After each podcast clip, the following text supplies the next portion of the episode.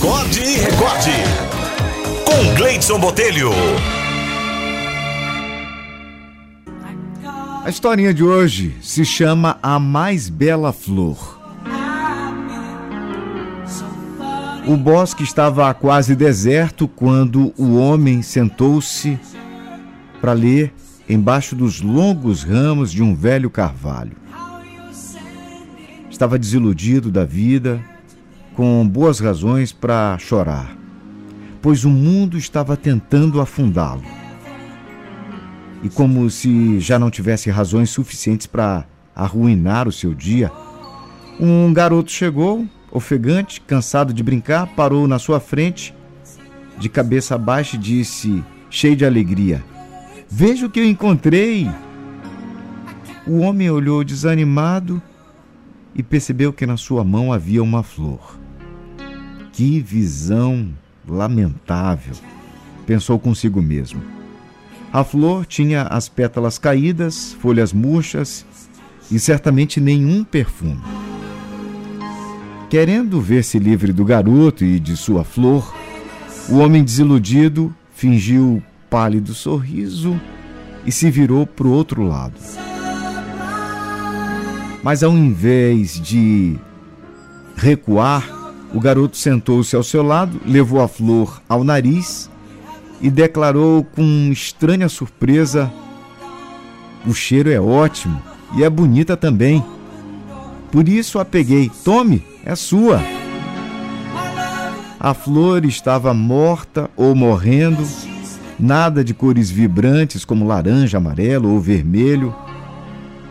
Mas ele sabia que tinha que pegá-la ou o menino jamais sairia dali. Então estendeu a mão para pegá-la e disse, um tanto contrafeito: Era o que eu precisava. Mas ao invés de colocá-la na mão do homem, ele a segurou no ar sem qualquer razão. E naquela hora, o homem notou pela primeira vez que o garoto era cego e que não podia ver o que tinha nas mãos. A voz lhe sumiu da garganta por alguns instantes. Lágrimas quentes rolaram pelo seu rosto, enquanto ele agradecia, emocionado, por receber a flor daquele jardim. O garoto saiu saltitando, feliz, cheirando outra flor que tinha na mão e sumiu no amplo jardim em meio ao arvoredo.